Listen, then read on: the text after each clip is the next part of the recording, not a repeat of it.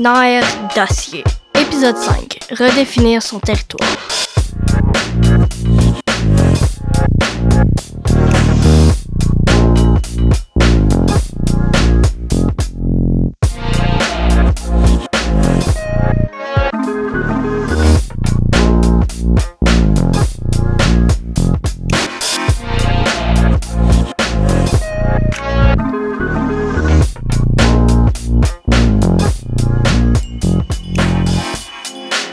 Créateur de films et de balados, dont Limoilou Hood, Justice Ruticara a fait découvrir aux jeunes l'écriture scénaristique documentaire.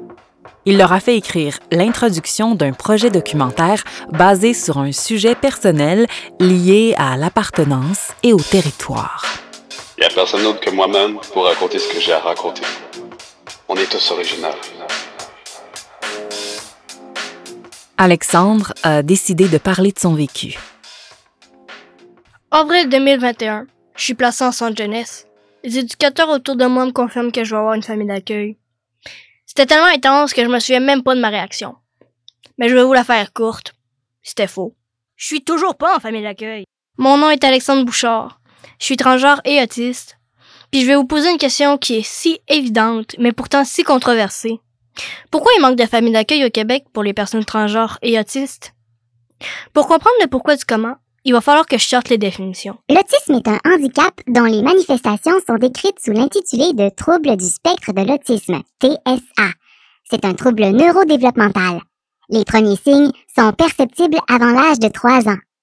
Une personne transgenre ou trans est une personne dont l'expression de genre et ou l'identité de genre s'écarte des attentes traditionnelles reposant sur le sexe assigné à la naissance. Toutes les personnes transgenres ne se reconnaissent pas dans le système binaire homme-femme. Fait que pourquoi personne offre à ces adolescents-là d'avoir une famille d'accueil? Peut-être parce que elles sont pas adaptées pour les personnes autistes, ou bien encore elles refusent tout simplement qu'une personne qui se désigne homme, donc un trans female to male, soit avec des filles parce qu'ils ont peur des conséquences, comme le viol. Mais si on apporte un homme transgenre dans une famille d'accueil pour gars, ben la famille d'accueil refuse que tu sois là parce que t'as le corps d'une femme. C'est complètement stupide. Parce que c'est complètement stupide, j'ai décidé de faire un projet là-dessus. Je vous emmène dans mon univers.